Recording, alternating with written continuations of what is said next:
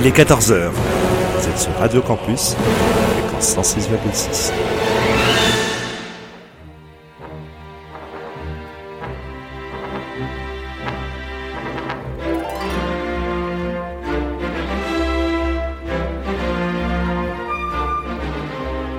14h-15h sur Radio Campus,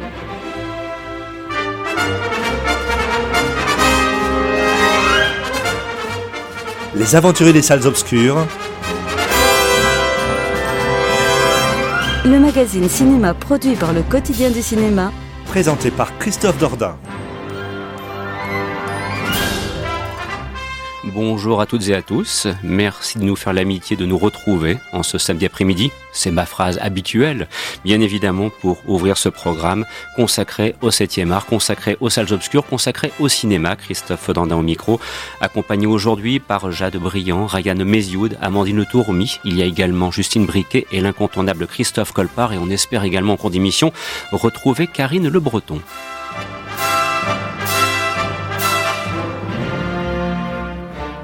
Un très beau sommaire pour cette nouvelle édition. Il sera question d'un amour impossible réalisé par Catherine Corsini, avec dans les rôles principaux Neil Schneider et la très belle Virginie Efira. Nous évoquerons aussi Un homme pressé, c'est le Fabrice Lucchini de l'année. On verra si le résultat est à la hauteur des espérances. Nous plongerons également pour aller voir Kursk, réalisé par Thomas Winterberg avec Matthias Schonartz. Et puis, parmi les films à évoquer également, il sera question d'un thriller venant de Corée, mais aussi d'un petit voyage dont prendra une chambre à l'hôtel El Royal.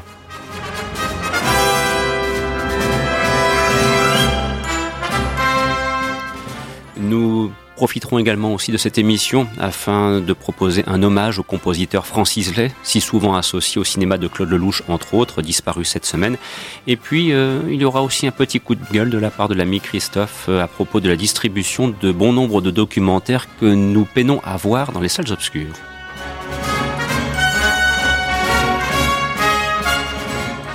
Et de commencer avec une partition musicale composée par John Williams pour un excellent film de Brian De Palma datant de 1978, Fury, interprété entre autres par Amy Irving, Kirk Douglas, mais aussi John Cassavetes.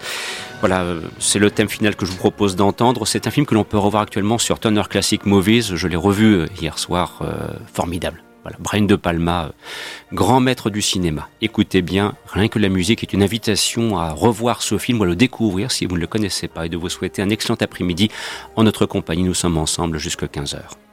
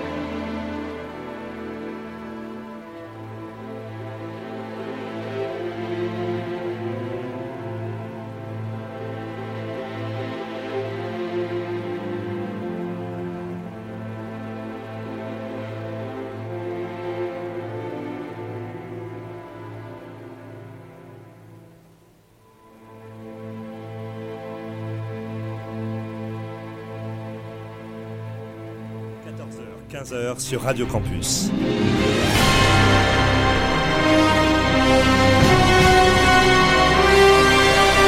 Les aventuriers des salles obscures. Avec Christophe Dordain.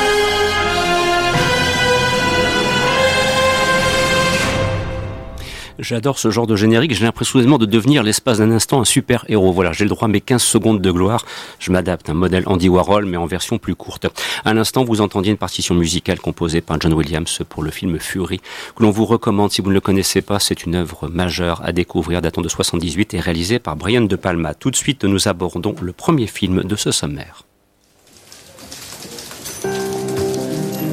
Ma mère et mon père se sont rencontrés à Châteauroux dans la cantine qu'elle fréquentait. Il y a trois sortes d'amour. L'amour conjugal, c'est celui que tout le monde veut. Ensuite, il y a la passion. Et ensuite, il y a ce que j'appelle la rencontre inévitable. De mettre une femme. Oui. Pourquoi? Parce que je suis à toi. Mon histoire, c'est l'histoire. Il était rentré dans sa vie. Elle ne le voyait pas en sortir. Je t'aime, Rachel.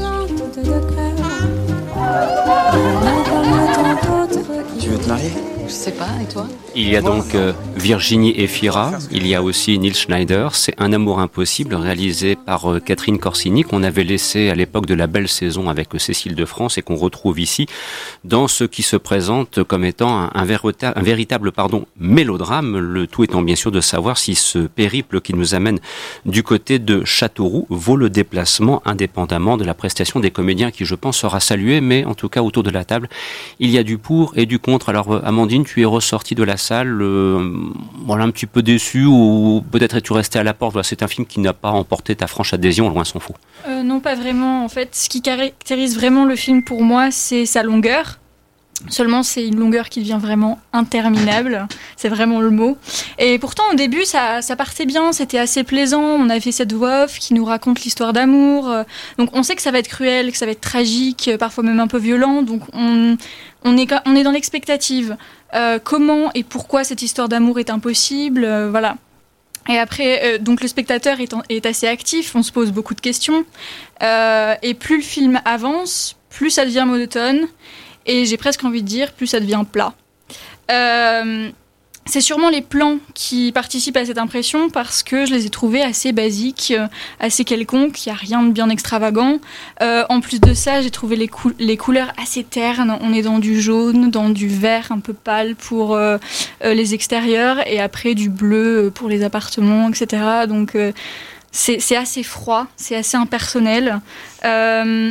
Oui, parce que quand bien, quand bien même qu'on soit à Châteauroux dans les années 50, un petit peu de lumière, ça fait jamais exactement, mal. Quoi. Exactement, sauf que là, c'est vraiment austère.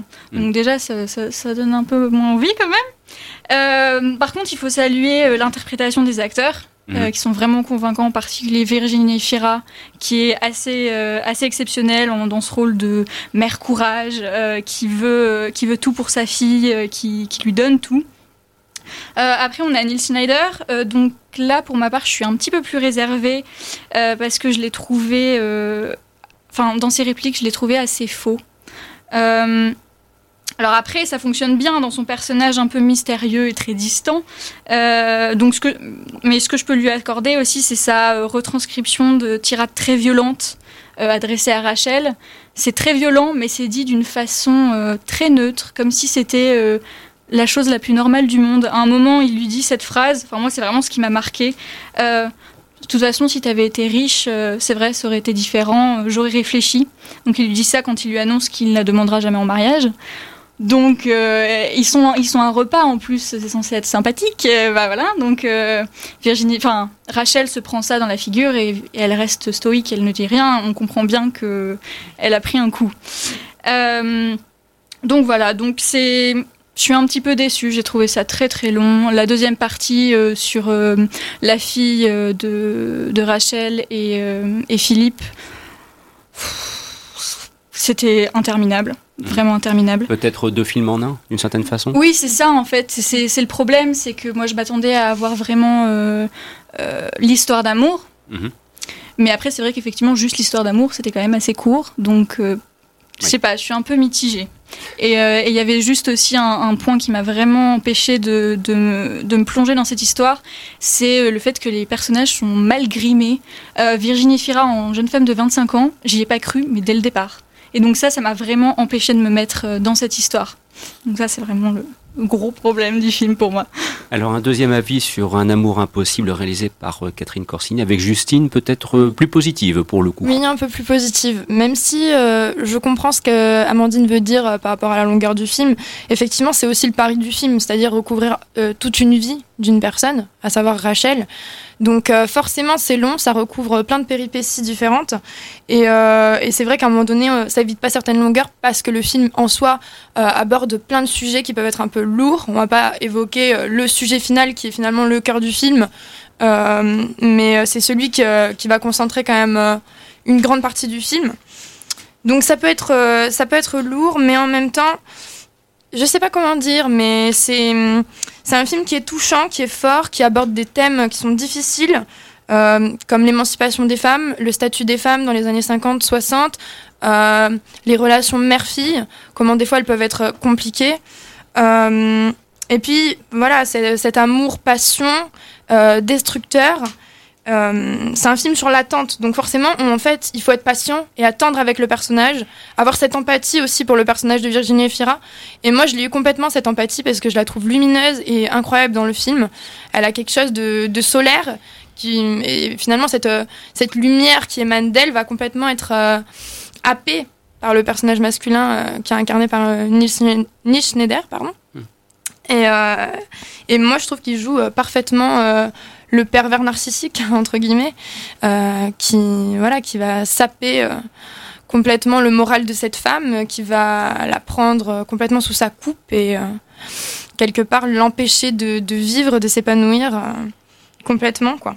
Mais ce qui est beau, c'est que c'est un film littéraire. Il garde le rythme des mots de Christine Angot parce qu'à la base, c'est quand même une adaptation du livre de Christine Angot qui est paru l'année dernière, Un amour impossible. Et du coup, euh, il garde le rythme des mots à travers la voix off parce que la voix off va scander euh, le film euh, tout au long des deux heures et nous raconter finalement l'histoire de cette femme. En cela, c'est un film aussi qui est littéraire, qui a, l'amour des mots. Ça fait penser beaucoup à la nouvelle vague aussi, je trouve, au film de Truffaut, avec des fois, évidemment, c'est pas c'est pas Truffaut, mais moi j'ai j'ai quand même apprécié euh, le spectacle en tout cas. Mm, En, en- en sachant que l'utilisation de la voix off au cinéma euh, est un art très très difficile. hein. Je veux dire, il faut vraiment avoir un sens aigu de la mise en scène pour savoir l'utiliser correctement et Faut éviter être un que. Scorsese un peu. Oui, oui, Ouais, oui, oui, c'est ce que j'allais dire. Ouais, Il faut être un Scorsese. Même Ridley Scott pour Blade Runner euh, a fini par se dire que c'était pas une bonne idée entre le premier et le second montage, enfin entre la première et la seconde version, dirons-nous. Voilà. En tout cas, moi, je serais curieux de savoir ce que va donner un amour impossible, parce qu'il y a la popularité de Virginie Efira qui est incontestable. Et puis c'est vrai que ces euh, les, films qui sortent en salle ont parfois des succès assez inattendus. Je me permets cette petite parenthèse. euh, qui aurait pu croire, euh, en nous écoutant la semaine dernière, mais ce n'est que nous, que Bohemian Rhapsody euh, serait à près d'un million et demi d'entrées actuellement. Je crois qu'on en est là, quoi. Je veux dire, euh, et j'ai quand même en, en mémoire quelques quelques remarques concernant ce, ce film. Voilà, c'était pas la franche adhésion et soudainement d'apprendre un million et demi d'entrées. Bon, tant mieux à la limite pour les pour les salles obscures, tant mieux pour les directeurs de salle. Bon, enfin voilà, c'est quelque chose d'assez euh, d'assez particulier que ce succès. Donc peut-être qu'un un amour impossible trouvera son public. En tout cas, Bah, pour le coup, va je, le- je il- trouve qu'il est bien. il est, il surtout bon. Pour moi, il réussit Oui. son pari. hein. Oui. Euh, c'est- pour moi, c'est un vrai très beau portrait de femme des années euh, 50-60. Mm. Et c'est une très belle adaptation du, du roman de Christine Angot, parce que moi, je l'avais lu et il m'avait énormément touché. Et tout ce qui m'a touché dans le roman, je l'ai retrouvé dans ce film. Et, euh, et pourquoi? Parce que justement, c'est rare d'avoir. euh, on, on est quand même dans les années 50-60. Et là, on a une femme indépendante qui, euh, qui vit sa vie, euh, qui, euh, qui décide d'accoucher toute seule d'une petite fille. À l'époque, c'était hyper mal vu. C'est une, une fille mère, donc c'est pas du tout dans les, euh, dans les mœurs. Et c'est quelque chose qu'elle assume complètement. Elle se dévoue pour son enfant. Et ça, c'est quand même euh, c'est quand même hyper passionnant. Et il y a cette relation entre cette mère et cette fille qui est énormément développée. Et en parallèle, c'est vrai que ce qui est intéressant, c'est cette, histoire d'amour, parce que cette femme, elle est indépendante, elle est belle, elle, elle, sait tout faire, elle est, euh, elle est combative, elle, elle est harcelée, elle raconte qu'elle est harcelée par son patron, mais qu'elle ne se laisse pas faire. Quand une, une de ses collègues se fait embêter parce qu'elle n'a pas fait correctement les choses, elle va voir son patron. Donc c'est quelqu'un qui est très autoritaire, qui va vers le fond des choses. Pourtant elle tombe sous la coupe de ce pervers narcissique parce que c'est vraiment ça. Et on comprend pas pourquoi. Qu'est-ce qu'elle lui trouve et, euh, et, elle reste accrochée à lui toutes ces années alors que c'est quelqu'un d'absolument abominable. Moi j'ai trouvé.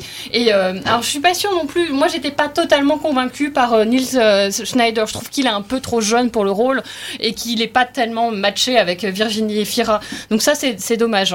Mais moi j'ai trouvé que c'était vraiment un très très beau portrait et que ça a évolué vers un portrait de relation femme entre la mère et la fille. Et il y a des très belles répliques, notamment quand, euh, quand euh, Virginie Efira se retrouve avec son, cet, cet, homme euh, des années plus tard et qui font chambre commune et que la fille est assez choquée. elle lui dit Mais je suis une mère, mais je suis aussi une femme. Il faut pas l'oublier. Et tout, ça reste toujours comme ça. Et à chaque fois, on voit, elle, elle, elle, se, elle se laisse jamais abattre, elle, elle monte dans la hiérarchie, elle va toujours plus loin. Et je trouve que ce film le retranscrit bien. Et ça, c'est hyper intéressant. C'est, ça reste lent, c'est certes, mais c'est parce que c'est l'histoire d'une femme. Donc c'est pas une femme. Dans la vie d'une femme, il se passe pas des trucs exceptionnels. C'est juste une vie lambda. Euh, elle a juste une histoire passionnelle dans sa jeunesse et c'est tout. Mais donc du coup, c'est pour ça qu'il y a un rythme assez lent. J'ai pas du tout été choquée par la couleur. Moi, je trouvais qu'elle était assez adaptée euh, à l'époque. On est dans les peut-être que justement, il veut lui rendre un côté un peu vieux film. Et voilà. Et après, j'ai trouvé que les acteurs, moi, moins moins convaincue, comme je disais, par Neil Schneider, mais Virginie Fira, elle est parfaite. Euh, alors, évidemment, quand elle a 25 ans, on voit bien qu'elle a pas 25 ans, mais c'est pas très choquant. Euh, et, quand elle est beaucoup plus vieille, c'est hyper bien fait. C'est une femme qui est très bien conservée, qui a une certaine prestance. Et, euh, donc, pour moi, j'ai vraiment trouvé que ce film est très réussi. Et je pense qu'il va vraiment trouver son public. Parce que c'est, c'est pas quelque chose qui est en ce moment dans la programmation, un film avec vraiment des émotions. Et c'est très traité. Et ce que j'ai apprécié aussi de Catherine Corsini, c'est que derrière il y a un sujet d'inceste. C'est pas abordé, elle en parle pas vraiment. On sait qu'on le devine. Et euh, dans le livre de Christine Angot, c'est un peu plus frontal. Là, c'est toujours un peu en suggestion. On a, on, a, on, dit, jamais le mot et, euh, et c'est euh, et je trouve que c'est intéressant parce que c'est pas pour moi le sujet ni du livre ni du film. Et Christine Angot avait écrit un livre d'ailleurs qui s'appelle L'inceste qui traitait de ça, qui était assez abominable. Et, euh, donc du coup, c'est vrai que ce film c'était pas c'était pas le sujet. Donc je trouve que c'est bien qu'elle ait laissé en, arrière-plan. Et j'étais aussi assez impressionnée si on sur autre chose, c'est le casting des euh, Christine Angot, alors qui s'appelle Chantal dans le film, au fur et à mesure parce qu'on a l'impression que c'est la même personne qui grandit. Et le fait d'avoir euh, et Christine Angot, donc Chantal dans le film, âgée, elle est vraiment super. Je trouve qu'elle a un charisme fou et, euh, et j'ai beaucoup aimé cette actrice. Donc voilà. Donc vraiment, allez voir ce film, ça vous changera de toutes les merdes qui traînent euh, par-ci par-là avec un vrai portrait de femme. Et l'actrice euh, qui incarne du coup Christine Angot, mais qui est Chantal dans le film, c'est Camille Berthomier. Et moi aussi, j'avais noté sa performance. On croirait voir Christine Angot. Mm. Et moi, ça m'a permis de mieux comprendre aussi le personnage de Christine Angot parce que personnellement, j'avais pas lu le livre. Et euh, j'ai compris un peu sa colère intérieure, des fois, ses, coups de gueule. Elle est pas. Euh, des fois, on la comprend pas très bien, et là, tout d'un coup, on comprend la rage intérieure qu'elle peut avoir et d'où que ça vient, en fait. Vous l'aurez compris, donc un film qu'on vous recommande chaleureusement et on doit un petit peu avancer maintenant. Je suis désolé Ryan. ou alors, ou alors juste pour parler chiffres. Euh, bah, vas-y, alors dans ce cas-là, alors très J'ai retrouvé les chiffres pour euh, Un amour impossible. Il a fait 12 000 entrées sur 200 euh, copies euh, mercredi dernier. Un premier jour qui doit être encore gonflé par les avant-premières qu'il y a eu avant. par exemple, je pense que là-dedans, il y aura la séance, l'avant-première à Arras qui doit être comprise dans ces chiffres.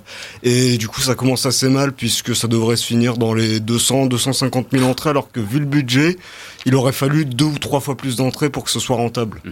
Enfin, on verra bien effectivement ce que ça donnera d'ici quelques semaines. parce, que pour, parce que pour le coup, c'est un film qui, je trouve, est bien distribué et surtout au bon moment.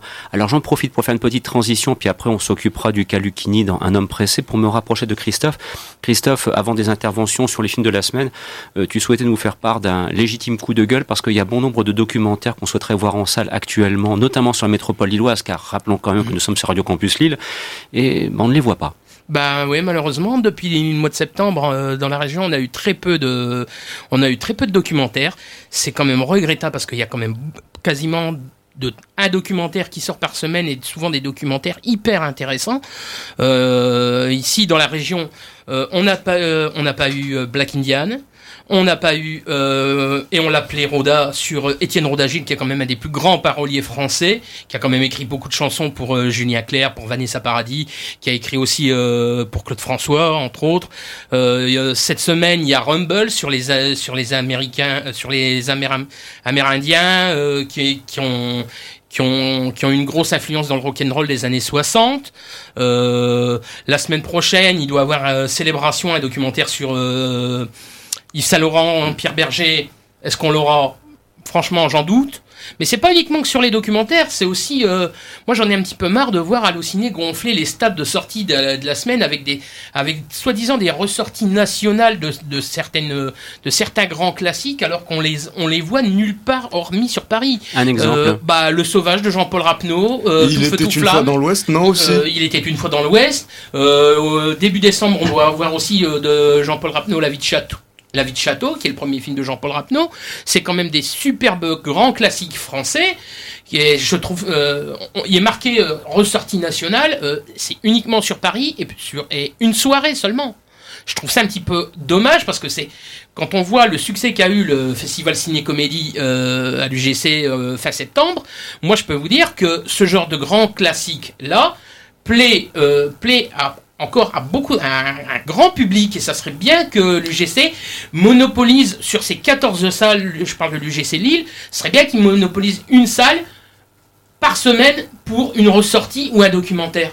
Parce que le seul cinéma de la région qui fait de la, de la ressortie, c'est le Majestic. Et le Majestic, la salle où est diffusé les trois quarts du temps les ressorties ou les documentaires, il y a un gros problème d'acoustique.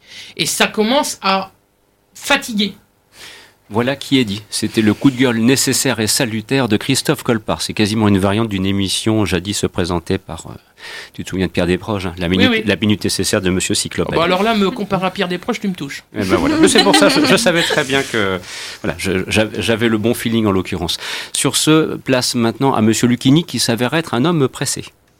Bonjour Monsieur Vapler. Tu dis jamais merci, toi Jamais. Il y a deux erreurs. On est en retard. Vous allez vous reposer. Je me reposerai quand je serai mort. Monsieur Eh oh, monsieur Mademoiselle, ça va? Mon père a fait un AVC. Écoutez, c'est pas forcément grave. La samba de la nuit verte. Euh, pour la nuit verte, la samba, quand la... Il débloque complètement. C'est la zone du langage et de la mémoire qui ont été touchées. On va faire quelques tests. Héliotrope, mardi, mercantile. Bon, rassure-toi, rien n'est sorti dans la presse. Oh, je te lèche. Un homme pressé, Fabrice Lucchini. Bon, on a compris dans le cadre de la bande-annonce ce qui lui arrive à ce monsieur qui n'est peut-être pas l'être le plus agréable qui soit, qui va être confronté à un AVC, qui va le laisser un petit peu, comment dirais-je, sur le flanc, voilà, avec des séquelles inévitables. Alors, est-ce que ça vaut le coup un homme pressé, Jade, s'il te plaît? Est-ce qu'il faut se presser pour aller le voir? Elle était un peu facile, celle-là, j'en conviens. Alors non, il faut définitivement pas se presser pour aller le voir. Euh, moi, j'ai pas été très convaincue. Donc, euh, enfin, vous avez dû le comprendre avec la bande-annonce. Donc, c'est l'histoire d'un grand nom du domaine de l'automobile euh, français, qui, en l'occurrence, pendant le film, enfin à la période où se réalise le film, euh, il se prépare pour le salon de l'automobile de Genève. Et en fait, euh, voilà, il vit à 3000 à l'heure et paf, un jour, il a un AVC et ça remet en question toute sa vie. Donc je trouve que déjà, c'est un peu une histoire vue, revue et re-re-revue. Donc déjà sur ça, bah, je pensais qu'on allait être un minimum surpris vu que c'est une histoire qui est, qui est assez courante. Je me suis dit, bon, bah, pour avoir pris la décision de faire ce type d'histoire, faut qu'il y ait une, originalité. Il n'y en a pas selon moi. Euh, sinon, c'est très cliché dans la relation entre les personnages. Par exemple, euh, cet homme-là, sa fille à Sciences Po Paris, il ne la voit qu'à Sciences Po Paris parce qu'il donne des conférences là-bas, mais ils ne se parlent jamais quand ils sont à la maison. Ça peut être intéressant de développer euh, la relation du père et de sa fille, mais là, j'ai trouvé que ça, ça décollait pas, en fait. Et je trouve que c'est pas assez exploité, ça arrive qu'à la fin du film. Et ouais, la fille est très absente. euh, Enfin, vraiment, son personnage n'est pas exploité assez, je trouve. Et euh, donc voilà, en, en soi, le message est mimi. Hein, euh, faites attention, votre vie, elle peut vous filer entre les doigts, d'accord, mais je sais pas, j'ai pas été convaincue par le scénario en fait. Après, j'aurais pas pensé à quelqu'un d'autre que le Kini, faut le dire, pour jouer ce genre de rôle, parce que je pense qu'en termes de préparation du texte, notamment pour arriver à changer les mots comme ça, il y a que lui qui peut le faire. Mais euh, j'ai vraiment pas été convaincue et il y a même des passages du scénario, j'ai trouvé que c'était pas crédible du tout. Alors désolé, euh, spoiler, n'écoutez pas ceux qui veulent aller le voir. Mais par exemple, euh, dans le film donc perd une partie de sa mémoire. Il ne retrouve pas son chemin dans Paris Et à un moment, à la fin du film, il se casse faire le chemin de Compostelle et tout le monde le laisse partir et personne ne le rattrape, alors que le gars se perd dans Paris. Donc vraiment, j'étais sur mon siège juste, euh, sérieusement les gars, là, euh, ça, ça partait en cacahuète quoi. Donc euh, voilà, donc pour moi, c'est non, c'est pas une réussite. Et d'ailleurs, on pourra peut-être comparer, je dis ça comme ça entre parenthèses, parce qu'un homme pressé, il y en a eu un autre, hein, il y a plus d'une quarantaine d'années, c'était Alain Delon dans un film d'Edouard Molinaro. C'était l'homme pressé. Et c'était l'homme pressé justement, et qui était de bonne facture. Alors, Karine, pour embrayer sur un homme pressé, mais je, enfin, je dis ça peut-être que bon, t'as peut-être bah, pas envie d'en dire beaucoup plus. non, mais je vais c'est pareil que Jeanne. Jade, moi je pense que c'est totalement raté ce film. Il, il, repose totalement sur les épaules de Lucchini, qui pour une fois, moi j'ai trouvé qu'il n'était pas euh, insupportable comme il peut l'être. Il, il, est, parfait pour le rôle. Il reste, euh, bah, il a un personnage assez antipathique, mais moi il m'a pas plus dérangé que ça. Euh, c'est le monde du, business, ça fonctionne comme ça, qui effectivement devient gentil au fur et à mesure qu'il il, il, retrouve un peu ses capacités. Donc ça fonctionne bien là-dessus, mais ça fonctionne que sur ça et ça fait pas un film. Alors c'est drôle euh, quand il parle, il, il, échange les mots et qu'il appelle euh, au lieu de son ostéopathe dans ce orthophoniste, il l'appelle psychopathe. Oui, ça va une fois, mais au bout de la quatrième blague, on a compris. Et euh, voilà, il dit euh, cimer au lieu de merci. Bon, après, euh, c'est la façon dont il mélange le langage, ça n'a pas toujours de la logique. Je, trouve, ça m'a un mm. peu, je trouve ça un peu bizarre. Donc voilà. Et moi, je trouve qu'en plus, donc le film, il a un vrai problème de scénario. Et, et puis Hervé Mirman, il faut qu'il change de, métier parce que c'est bon. tout ce que brille, c'était sympa, mais c'était c'était lié à ses actrices. En tant que réalisateur, il est assez nul. Il y a des, vraiment des faux raccords, mais euh, qui m'ont euh, mm. choqué, alors que c'est vraiment le genre de truc que je vois même pas dans le film. Là, j'ai vu que ça. Et je me dis, ce moment est très mauvais. Hein. Donc euh, il y a, un, y a un, vrai souci là-dessus. Donc franchement, enfin moi je pense que c'est le genre de film. Alors ça va trouver son public. Il y a Lucchini, il y a les, il dit Simmer au lieu de merci, donc ça va faire rire les gens. Mais c'est pas ça qui fait un bon film et c'est bien dommage. Hein. Donc voilà. Et puis alors moi ce qui m'a aussi dérangé dans le film, alors il y a Leila Bekti qui a joué dans tous les films de Hervé Mirman qui est qui est sympa, qui est une bonne actrice. Sauf que dans le film, elle est enceinte. Et donc, ils passent leur temps à cacher son ventre avec un énorme sac pour pas montrer qu'elle est enceinte. Et puis, qu'ils lui font des remarques. Oh, mais t'as l'air enceinte. Non, je suis pas enceinte. Bon, on a vu qu'elle est enceinte. Donc, c'est bon. Euh, soit tu changes d'actrice, soit t'assumes, mais t'essayes pas de nous cacher le truc. Moi, ça m'a gêné. Donc, euh, c'est hyper artificiel. On dirait un, un, téléfilm un peu raté de M6. Donc, voilà. Donc, bon, moi, je conseille pas d'aller voir ça. Et aller voir plutôt un amour impossible. On rigole moins. Mais bon, c'est plus sympa comme film. Euh, Christophe, et puis éventuellement ensuite Justine et Amandine si vous souhaitez compléter le propos sur Un homme pressé avec Fabrice Lucchini, Christophe. Oui, c'est euh, oui, comme dit Karine, c'est vrai que ça fait un petit peu téléfilm euh, TF1. Bon, après, c'est sûr que le film repose sur euh, sur le un petit peu sur le sur le succès de, Fabrice Lucchini. Bon. Mimran est pas, est pas c'est vrai que c'est pas un grand réalisateur. Hein. Il a co-réalisé les films à, à Géraldine Nakache qui était New York et tout ce qui brille. Bon, c'est pas euh, même niveau comédie française, c'est pas des films qui ont qui, qui ont vraiment marqué euh, ces dernières années. Hein. Pas vraiment, non. Voilà. Euh, mais bon, faut aussi, euh, ce que je voulais souligner, c'est que le, le personnage de Fabrice Lucchini est plus ou moins euh, inspiré euh, des, de certains événements de la vie de Christian de Christian Streff, qui a été euh, PDG de Peugeot Citroën mhm. et qui avait aussi travaillé pour euh, et auquel il est arrivé effectivement ce que relate le film en l'occurrence un euh, Saint-Gobain. Voilà. voilà. Et là il y a une incohérence, c'est que le personnage il se fait jarter parce que il, il euh, promo le véhicule électrique. Alors le véhicule électrique c'est le truc de demain, donc enfin d'aujourd'hui même, c'est même has-been aujourd'hui. Donc euh, déjà il faut mettre le truc au goût du jour. Hein. Ça serait mieux. Euh, Justine. Oui, bah, je suis relativement d'accord avec tout le monde. je trouve que le film repose entièrement en fait sur euh, Fabrice Lucchini. Euh, évidemment, c'était la bonne idée du film que de choisir Fabrice Lucchini, qui est quand même l'ambassadeur de la langue française, du bon mot, de la parole, et tout d'un coup là, on le retrouve, euh, il a, il a plus les mots justement, il perd les mots, il les déforme, il est tort à souhait, et c'est tout le ressort comique du film, mais c'est un peu mince quand même pour pour le scénario, quoi, qui est, assez mince en soi et où on voit quand même que tous les autres personnages, toutes les péripéties qu'il pourrait y avoir, finalement, sont complètement relégués au second plan. Euh, il y a le personnage, par exemple, de Leila Bekti, euh, l'orthophoniste du coup euh, de Fabrice Lucchini, qui est à la recherche de sa mère parce qu'elle a été abandonnée à la naissance. Ça aurait pu être un sujet intéressant dans le film, mais en fait, il est complètement relégué au second plan et on n'y voit même pas l'intérêt, on voit pas l'intérêt qu'il y a, sur cette partie-là. Il aurait même fallu ne pas du tout en parler. Ouais, c'est ça, exactement. Alors, pour conclure, et puis après, on, on, on permettra à Ryan de s'exprimer au sujet d'un film coréen, parce que je, je, suis en train de constater une chose, mais c'est le casting qui veut ça aujourd'hui. On l'a quasiment pas entendu depuis le début de l'émission. bah, J'ai une petite reco sur le film, mais pas cinéma. Euh... Donc. ça me fait doucement rigoler quelque part. Donc, je te jure, dans quelques instants, je te mets sous les feux de l'actualité. Amandine, un dernier mot donc sur Un homme pressé avec Fabrice Lucchini, s'il te plaît. en fait, je suis d'accord avec tout le monde autour de la table, seulement moi, j'ai passé un excellent moment. Euh, et je pense que j'ai beaucoup aimé ce film tout simplement parce que je l'ai pris comme il venait en fait. Euh, mm. Je, je l'ai pris comme un film qui veut pas, enfin qui veut pas se prendre la tête et, euh, et donc du coup bah, moi j'ai rigolé. Après c'est vrai c'est extrêmement cliché, c'est tartiné de clichés. ce personnage hyper hyper méprisant, hyper désagréable auquel il arrive un accident et, qui est obligé de tout remettre en question, changer. Bon, pas trop non plus, parce que bon, euh, on, on, enlève le naturel, il revient au galop, donc euh, forcément, sinon c'est un petit peu moins marrant.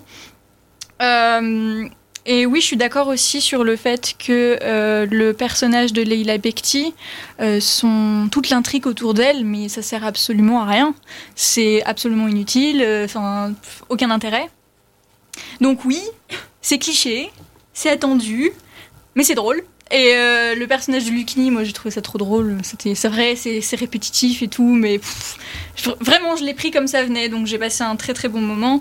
Et j'ai, trouvé, euh, j'ai trouvé ça assez, euh, assez bon le fait que, enfin, la façon dont il interprétait ses tirades, c'était vraiment super fluide. Et donc on, on se rend pas trop compte. je pense que ça a dû être énormément de travail pour pour dire euh, ces, ces, tirades d'une façon euh, la plus logique euh, possible, comme si c'était, comme s'il il parlait normalement en fait. Donc ça, c'est un truc qui m'a marqué. Et voilà, nous terminons sur une note positive quand même pour Un homme pressé avec Fabrice Lucchini actuellement dans les salles et je veux croire que le succès sera au rendez-vous. En tout cas, ça semble bien parti d'après ce que j'ai pu voir ce matin. Alors, euh, place maintenant à Ryan que nous retrouvons pour un film qui nous vient de Corée du Sud. Nous sommes en 1983. Il est question de service secret sud-coréen. Il est question d'un espion qui s'appelle Black Venus. Bon, ça se présente pas trop mal. C'est quoi? C'est du James Bond à la, à la sauce coréenne? Bah, euh, pour Mais parler en sérieux? de... Pour parler de James Bond et Corée, c'est une représentation un tout petit peu plus réaliste du pays par le prisme de l'espionnage que l'était le Meurt un autre jour, oh par oui. exemple. D'accord. Donc euh, ça se passe pas en 83, par contre ça se passe au début des années 90 avec la... 93, pardon. Voilà, c'est-à-dire que la guerre froide est en train de se finir, mais euh, les fantômes hantent quand même certains territoires, notamment celui de la Corée, entre la Corée du Nord ultra-communiste et la Corée du Sud capitaliste. Et euh, cet espion euh, qui est incarné par... Son nom il est un peu compliqué, Wang Jung-min, qu'on avait vu dans l'excellent Battleship Island. Achetez-le en DVD, que ce soit à la Fnac ou chopez-le sur Amazon, mais procurez-le vous, donnez de l'argent à, cette, à ce petit chef-d'œuvre. Donc le rôle de cet espion en fait est de d'aller d'aller démanteler le, un programme nucléaire en Corée du Nord puisqu'ils n'ont pas accepté de signer le traité de non-prolifération. Et euh, au final on part sur quelque chose de complexe puisque il s'infiltre en tant que commerçant chargé de faire de l'import-export. Et donc il y a beaucoup ça parle beaucoup d'argent et euh, ça part ça part un mot évidemment sur la misère dans laquelle vive le peuple coréen. Il y a beaucoup d'enjeux qui s'entrecoupent euh, tout le long du film mais il y a le cœur au centre en fait et il y a euh, un propos assez proche de celui de Joint Security Area avec euh, euh, avec l'humanité au-delà des frontières qui fait que malgré toute, ce, tout ce, toute, cette, toute la complexité de cette histoire, on n'est pas perdu, on a un humain au centre. Et en termes de, de réalisation, c'est un film assez compliqué à analyser parce que le réalisateur a tellement fait, a bien fait son travail que le critique au final arrive et n'a plus grand chose à en dire. C'est-à-dire que il y a un tel travail, une telle harmonie entre l'enchaînement des plans et leur durée, entre la lumière, entre le cadrage, entre les mouvements de caméra, entre la musique, entre le jeu et l'écriture des acteurs, qui fait que, au-delà de l'analyse, on est profondément, profondément ému par ça, et c'est caractéristique du cinéma sud-coréen en fait, c'est-à-dire que c'est une expérience émotionnelle où le cinéma sert à immerger vraiment le spectateur au-delà de toute analyse. C'est-à-dire que pendant 2h15, il, il a euh, l'usufruit de nos tripes et il va bien en profiter pour nous retourner complètement. Donc voilà, c'est un film fantastique et j'en profite pour recommander euh, Joint Security Area de Park Chan-wook sur le même thème des relations entre euh, le nord et le sud de la Corée qui convoque Akira Kurosawa au travers euh, d'une histoire de meurtre, qui parle d'une histoire de meurtre et, euh, et ensuite le travail des enquêteurs à la confrontation des différents points de vue pour tisser une bouleversante histoire d'amitié et d'amitié candide euh, au-delà comme rempart aux frontières idéologiques et aux frontières idéologiques et physiques. De toute façon, du cinéma coréen, on ne devrait bouffer que ça. Donc, si vous avez l'occasion de l'avoir dans une salle, allez voir The Spite Gone North. Eh bien, vous voyez, ça valait la peine de le faire attendre. Voilà, esprit de concision, efficacité redoutable, tempérament de feu, euh, critique bien reçu, coup de cœur des aventuriers pour The Spy Gone North. Et sur ce, petite séquence souvenir au hasard d'une disparition de cette semaine.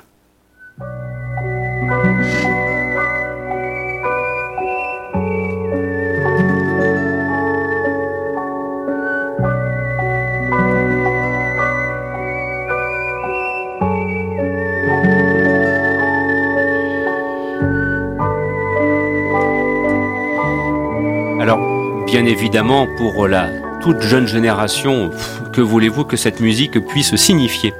Mais euh, pour les plus anciens, et il y en a quand même quelques-uns autour de la table, il s'avère que c'était... euh, je, me, je me désignais tout d'abord, vois-tu, en toute simplicité. Euh, voilà, c'était l'époque où sur, on disait pas France 3, mais FR3 était diffusé du, film.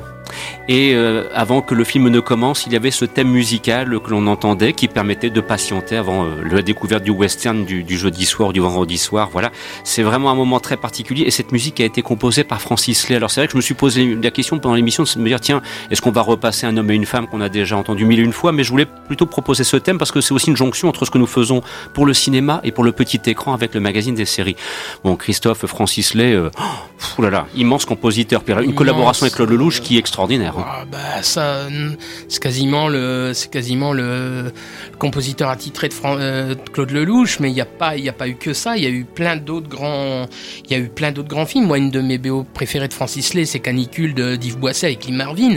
Euh, cette BO, elle est magnifique. Euh, J'avais le vinyle, malheureusement, je l'ai, je l'ai paumé, et ça, c'est un grand regret parce que ce film-là, moi, c'est un film que j'adore, mais il n'y a pas eu que ça. Il y a eu les, il y a eu les hommes de Daniel Vigne, il y a eu. euh, C'est pas aussi la course du lièvre à travers eh, les champs de si, René, de René si, Clément aussi si, avec Robert avec, Ryan. euh, avec, et puis Jean-Louis Trintignant, il y a eu euh, et puis euh, aussi des, des films de série B. Hein, euh, il s'en est jamais caché, il a jamais renié. C'est quand même lui qui a fait la BO de J'ai rencontré le Père Noël avec euh, Karen Cheryl. Hein.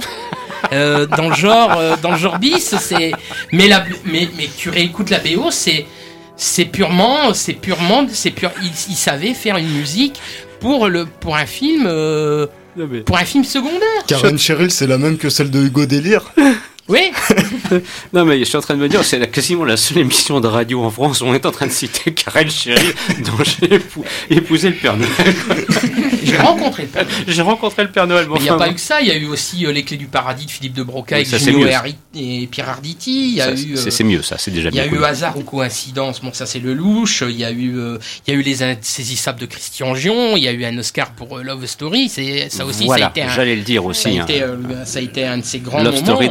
d'Arthur Hiller, Voilà. 70, euh, ça c'est un très très Mais, grand film. euh, non seulement il y a les, il y a les Lelouch, il y a, il y a Love Story, il y a les grands, il y a les grands Francis Lay, mais il y a aussi les Francis Lay mineurs. Et dans les Francis Lay mineurs, il y a des moments où tu trouves des belles perles. Hmm. Ça, ça serait quelqu'un à qui il faudrait consacrer une émission complète, un, un retour total sur sa carrière avec euh, avec pas mal de avec pas mal d'extraits musicaux parce qu'il y a vraiment des belles choses à entendre. Message euh, pour euh, François Bourg, rubrique gestion des podcasts, sujet potentiel. Voilà, je pense que le message sera reçu 5 sur 5. Et sur ce, maintenant, chers amis, il est temps de s'arrêter à l'hôtel El Royal. On a un problème. On est dans un hôtel. Ça dit El Royal. Salut. Vous me surveillez Je surveille ce qu'on me dit de surveiller. Il faut qu'on s'éloigne de lui le plus vite possible. De quel côté tu es? Le bien? Le mal? Ce n'est pas un endroit pour un prêtre, mon père. Je suis pas vraiment prêtre. Avec la voix française de Jacques France qui colle tout à fait au personnage, en l'occurrence joué par Jeff Bridges, je trouve. Hein.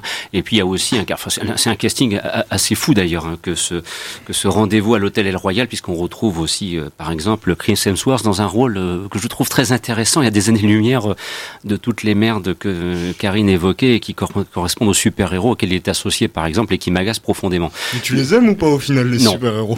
Non, non, j'ai du mal. Non, non, je préfère les Moi, je l'aime bien, Chris Hemsworth. Mais, mais le, oui, non, bah justement, bah voilà, c'est tort. Voilà, il a eu tort de le faire celui-là. Et elle.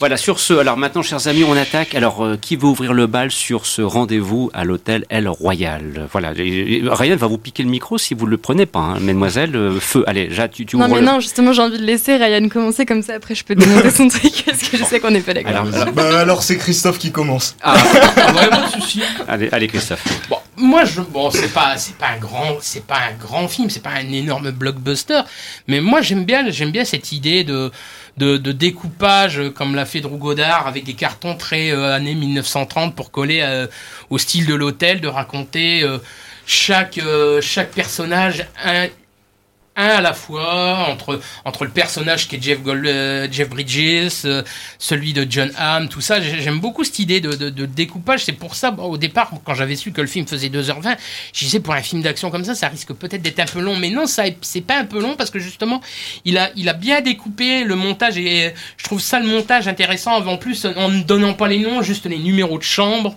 Après, t'as tout ce petit côté très euh, mélange de décors années 60, euh, début 70, puisque plus ou même si l'année n'est jamais clairement citée tout le long du film, on peut plus ou moins euh, cibler ça grâce à la musique, parce qu'il y a une BO qui est absolument à tomber.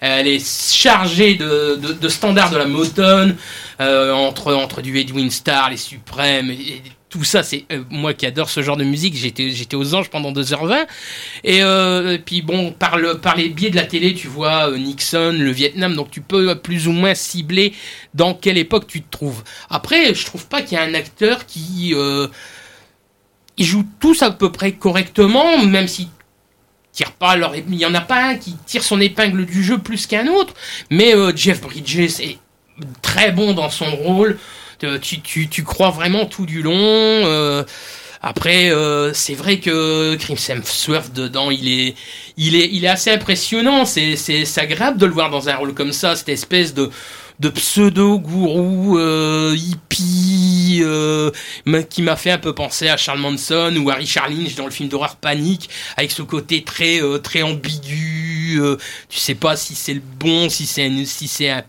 jusqu'à la quasi fin du film, tu te demandes s'il est bon, si c'est un pourri, tu euh, euh envie de te prendre d'amitié pour lui en même temps tu te dis c'est une belle c'est une belle ordure. Mais en même temps c'est un côté c'est un polar euh, mélange de polar années 30 70 et je trouve qu'il y a une belle patte il y a une belle il y a un beau montage une bonne musique euh, il n'y y a pas un personnage qui dépeint Franchement, puis bon, c'est quand même plus agréable de voir Dakota Johnson, la fille de Melanie Griffith et John Johnson là-dedans que dans la trilogie vomitive qui est Saint-Opulence Nous sommes d'accord. Alors, Jade, maintenant, si tu peux embrayer, et après, comme ça, Ryan pourra reprendre derrière. Hein. J'ai entendu parler de, Nixon, années 70. Il y a un arrière-plan euh, historique assez intéressant, semble-t-il. Bah justement, c'est ce qui m'a marqué dans le film. Après, bah, c'est vrai que j'étais avec Ryan et David, qui est un autre aussi euh, chroniqueur euh, du, des salles obscures, qui n'était pas forcément d'accord et qui me regardait un peu genre, oula, t'es parti beaucoup trop loin. Mais je trouve qu'il y a beaucoup d'aspects de particuliers à la société américaine qui sont évoqués. Donc, il y a euh, la présence des armes qui est omniprésente dans le film. Il y a aussi le racisme qui est évoqué. Il y a aussi du sexisme. Il y a aussi tout ce jeu en fait de euh, façade. Tout le monde a un masque. Personne ne dit vraiment qui il est. C'est beaucoup dans la projection. ça, c'est quelque chose aussi qu'on peut vraiment retrouver dans la société américaine. Et, euh, et donc j'ai trouvé qu'en fait c'était, pas anodin que ce film sorte maintenant aussi, en pleine période en plus des midterms américains. Euh, et en fait, quand euh, j'ai compris que, parce que moi j'avais pas tout capté, enfin tous les, parce qu'en plus avec Ryan, on a, on a relevé un petit, enfin Ryan a relevé un petit anachronisme. Excuse-moi, je vais pas te voler euh, le truc, mais euh, mais ça, apparemment ça se passe sous la période Nixon et la présidence Nixon est une présidence qui est énormément comparée, enfin la présidence de Trump est énormément comparée à celle de Celle de Nixon. Nixon, ouais. Donc, en plus, à un moment, il y a une histoire, on apprend quelque chose, ils, ils ont en leur possession un objet qui est compromettant pour un personnage politique, ils ne disent jamais qui c'est. Qui c'est Donc voilà, moi j'ai trouvé que c'était pas anodin que ce film sorte maintenant. Et juste pour finir euh, sur la qualité du montage, le fait qu'il euh, il parle des, du passé des différents personnages, moi ça m'a beaucoup rappelé le théâtre en fait. J'ai trouvé que voilà déjà ce côté un peu Cluedo géant, mélange euh, Shining, euh, les petits petits nègres, mais aussi euh, j'ai trouvé qu'il y avait aussi des références à The Grand Budapest Hotel parce que c'était très lumineux, très coloré et euh, très symétrique aussi, très organisé et très théâtral en fait comme euh, manière de faire. Et finalement les, les passages sur les différents personnages, ça fait un peu comme des actes différents et voilà. Enfin moi j'ai vraiment beaucoup aimé et effectivement, par contre je trouve que la dernière demi-heure est trop longue, qu'il y a des moments où on appuie trop sur le pathos alors qu'il n'y en aurait pas besoin parce que les acteurs jouent assez bien pour qu'on n'ait pas besoin d'en rajouter. Et j'ai trouvé que la fin se perdait un petit peu en fait. On ne comprenait pas trop où il voulait aller. Il aurait été un- peut-être un peu plus euh, intéressant aussi s'il y avait eu peut-être un peu plus de personnages parce que là il y, en- Oui, a pas beaucoup, il y en a que il y en a que quatre ou cinq. J'aurais aimé que l'hôtel soit un peu plus rempli. En plus c'est un quand même un hôtel qui est gigantesque. Il suffit de voir le hall avec ce, ce magnifique jukebox Wurlitzer des années 50 Ah ouais. qui trône au, mi- au beau milieu puisque l'hôtel est coupé sur deux états. Euh, c'est presque la, la ligne de démarcation entre les entre les deux états. C'est- très intéressant. Entre le Nevada et la Californie, et du coup deux ambiances totalement différentes, Différentes. et ils jouent sur ça quoi. Alors Ryan, l'hôtel El Royal, client? Bah, comme euh, Christophe vient de le dire au sujet des personnages qui étaient malheureusement trop peu présents et Jade qui évoquait la dernière demi-heure trop longue, c'est un film qui dure quand même 2h15 et qui n'a pas la matière suffisante pour euh, pour euh, justifier une telle durée. J'aurais bien coupé une demi-heure, voire carrément trois quarts d'heure.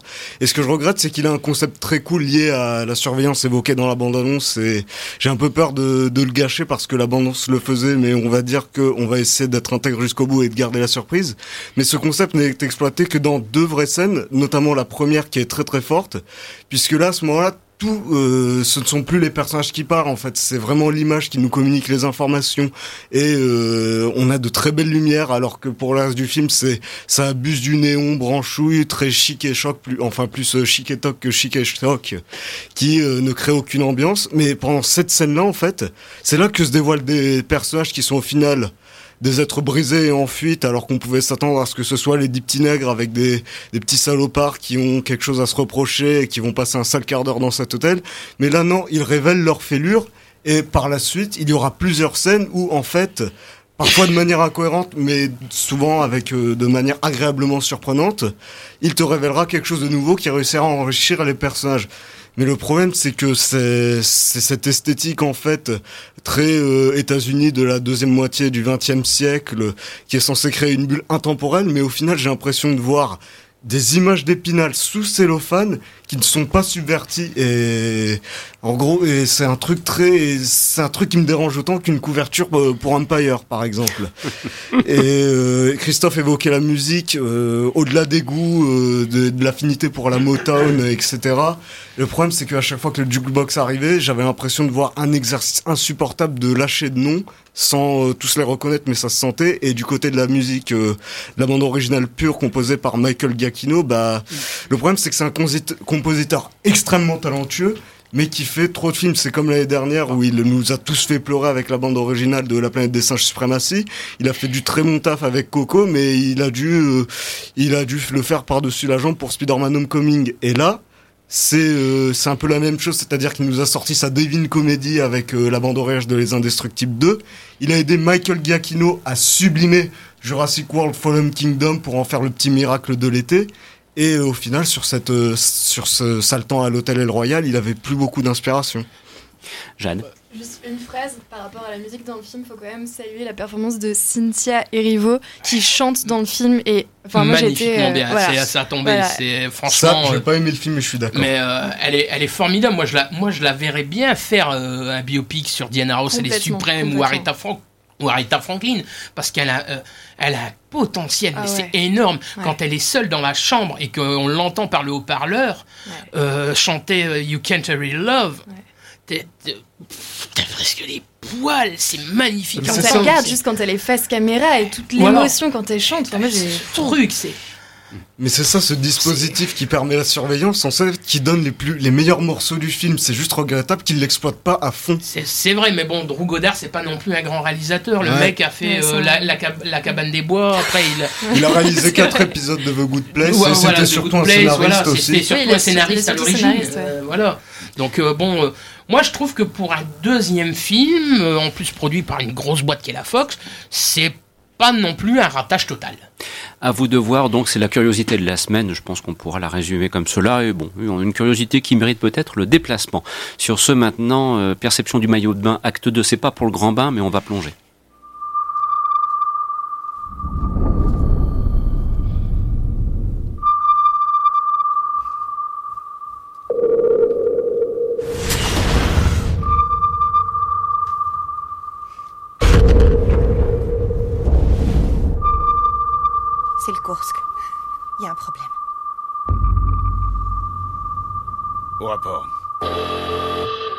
Deux événements acoustiques. Dieu du ciel. Les survivants Capitaine Qu'est-ce qui se passe à bord du Kursk? Oui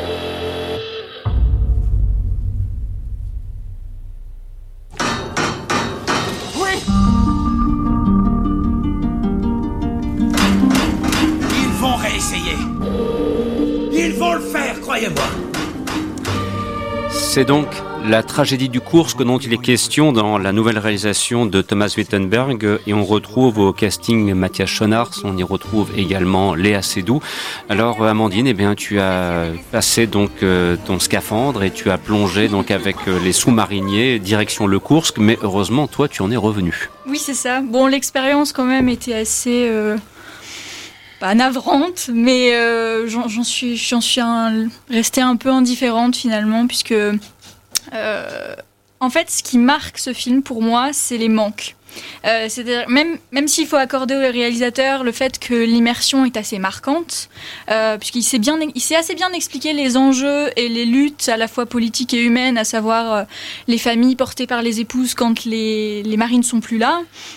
Euh, les pères qui sont effrayés à l'idée de ne plus, revoir leur famille, et euh, le conflit politique aussi, l'impuissance de l'aide bri- de, de, de l'aide britannique, complètement niée par les autorités russes.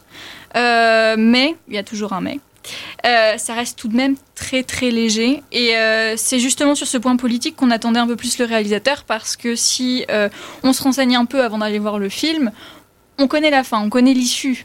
Donc, donc ce qu'on veut savoir, c'est pourquoi un tel drame a pu se dérouler. Donc pour moi, le réalisateur s'est un peu trop reposé sur le d'après une histoire vraie. Euh, C'était un peu dommage et euh, il y a encore les, phrases. euh, bon, c'est des, phrases qui m'énervent. C'est euh, quand quand ils sont dans le bateau et que, enfin, quand les, secours sont dans le bateau et ils savent que le, sous-marin a explosé ou du moins il y a sûrement pas de survivants. Ils font, mais personne ne peut survivre à ça. Ça, c'est le genre de truc qui m'énerve parce qu'on sait très bien, si tu fais un film dessus, pourquoi tu dis ça? Après, effectivement, oui, euh, sur le moment, on se dit personne ne peut survivre à ça, mais c'est vu, c'est revu, euh, ça va, on a compris. euh, ça, c'était un petit peu énervant. Aussi, un autre petit truc qui m'a un- un petit peu gêné, c'est le fait que tous les acteurs parlent anglais. Bon, oh, encore heureux, ils, ils ont pas un accent, un vieil accent russe dégueu, euh, donc ça, ça va.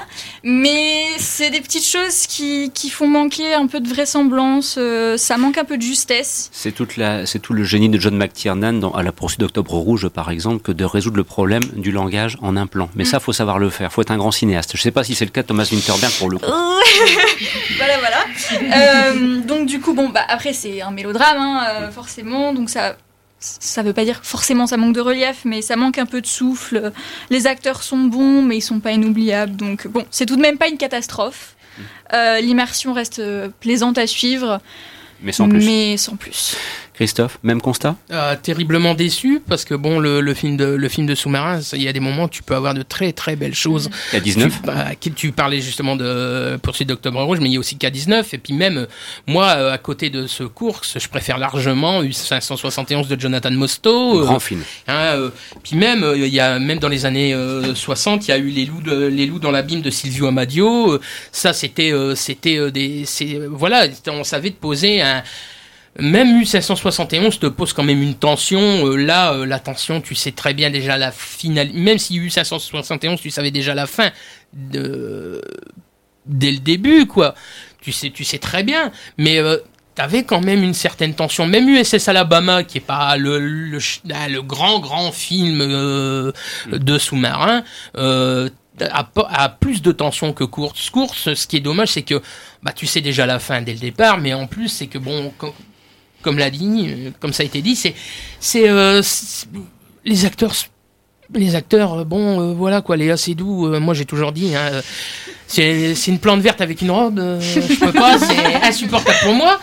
Mais, mais même Colin Firth, que j'aime beaucoup. C'est pour ça qu'il y a quand même, il y a quand même Colin Firth, oui, Mathias Schoenaerts. Oui, il y avait des bons acteurs. il y a de bons acteurs, mais c'est c'est tellement, c'est tellement un copier-coller de tout ce qui a déjà été il y a fait. Max von Sydow aussi, il me semble, si je dis pas de bêtises. Oui, dans, dans, une courte apparition, je mm. pense aussi.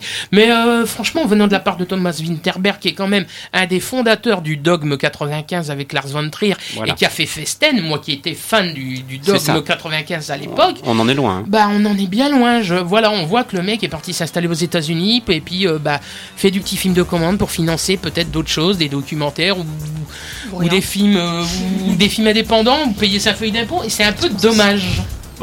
Ben, vous l'aurez compris, donc là, malheureusement, pour ce qui est de course, que nous n'avons pas le rendez-vous que nous aimons avoir dans les salles avec ce que j'appelle le film de sous-marin. Mm. Et c'est vrai que Ça tu peut citais. attendre largement la VOD. Voilà, il y a quelques bons exemples peut-être à revoir, type K19 ou la poursuite d'Octobre Rouge. Je pense que vous serez bien plus réjouis et vous aurez un très grand spectacle pour le coup.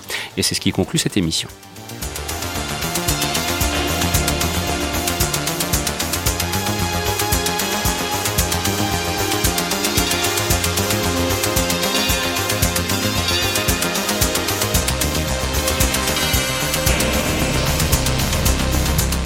Vous écoutiez Les Aventures Salles Obscures, une émission proposée présentée par Christophe Dordain. Production, le site internet le du cinéma.com. Un grand merci à Jade Briand, à Ryan Mézioud, à Amandine Tourmi, à Justine Briquet, à Karine Le Breton et à Christophe Colpart pour leurs interventions. Bien évidemment, nous serons de retour la semaine prochaine et d'ici là, vous pourrez profiter du podcast si vous le souhaitez, du replay, que ce soit sur SoundCloud ou bien encore des rediffusions qui sont proposées par nos différents partenaires. Nous vous souhaitons un excellent week-end à l'écoute des de notre station et on vous retrouvera donc avec grand plaisir de la semaine prochaine. Merci de votre fidélité et de votre passion. Au revoir.